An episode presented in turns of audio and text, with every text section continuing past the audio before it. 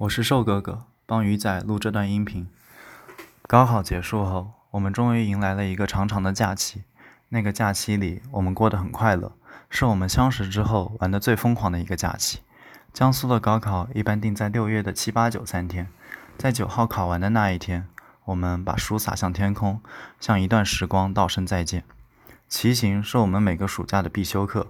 高考结束后两天，我们就学乾隆老爷子下了一回江南。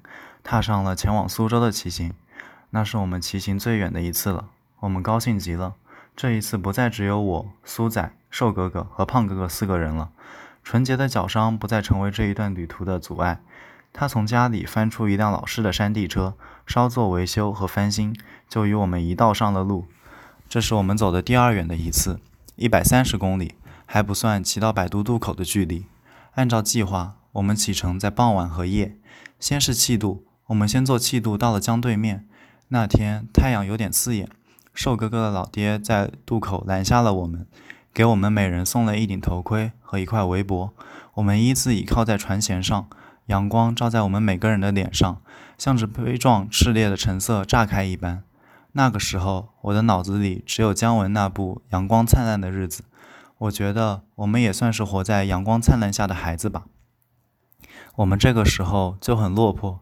找最廉价的如家汉庭，住最便宜的标签，骑行的日子过得清贫如洗，把所有的钱都留给了伙食。特别是在去苏州的这段路上，第一晚计划是到常熟附近的一家小旅馆，和老板商量着把车抬上房间，安全又保险。但是从下七度开始，情况就有些出乎我的意料了。腿伤的纯洁，骑车还是有点别扭。再加上老旧的山地车缺少保养，生锈的坐垫，失灵的碟刹片，车程缓慢，硬是挨到了十一点半才赶到宾馆。再加上大堂经理也不同意我们把车抬上房间，从此开始，我们养成了白天睡觉、深夜骑行的好习惯，开创了前后锁车的独特技巧，也不再在意大半夜的有没有人会偷我们的山地车了。最重要的还是吃。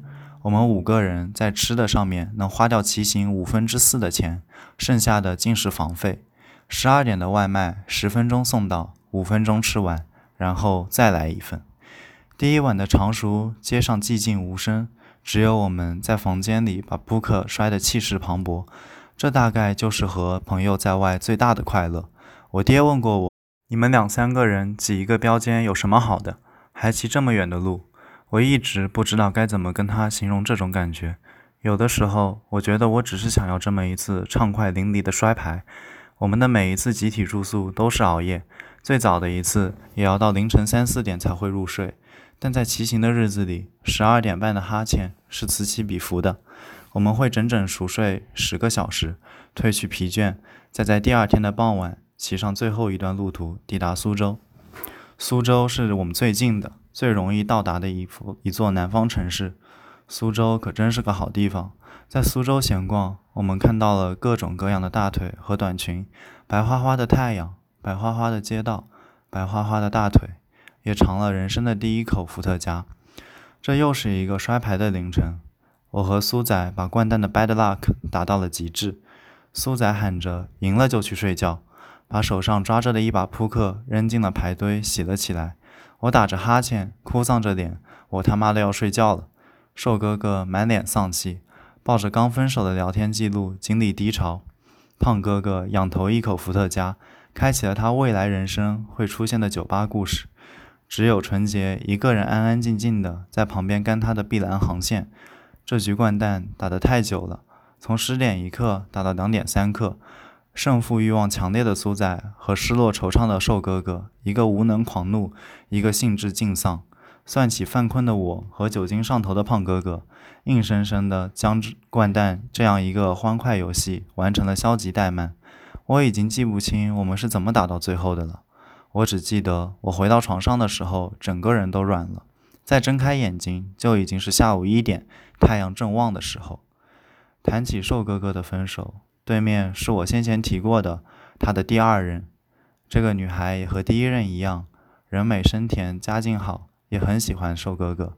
这么说来，瘦哥哥的女朋友都有相似的特点。从某种程度上看，瘦哥哥也是一个专一的人。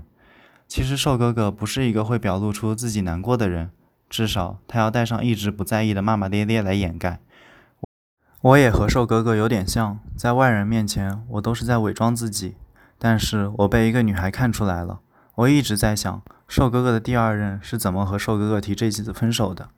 瘦哥哥在看到这条消息的时候，以肉眼可见的速度沮丧下去了，连牌都只是有气无力地放到床上。瘦哥哥忽然变成这样。我们都很惊讶，但强扭的瓜不甜且涩，我们只能把牌摔得更响，把酒喝得更快。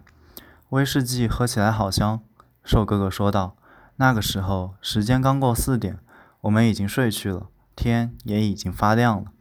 六月的整个苏州都是香甜味的，这不假，甜味腻起来像是揉进空气里的糖分炸炸弹，走到哪里都是熏人的味道。加上头顶上白晃晃的太阳和街上白花花的腿，再年轻力盛的男孩子也很快就变得精疲力竭了。我之前也说过，我们每一次的骑行大额开支都是在吃饭上，穷到没钱吃饭也是我们的常态窘迫。也是在苏州，我们几次故作镇定地走进店里，装模作样地拿起菜单，最后却浅浅微笑，落荒而逃。也不是吃不起。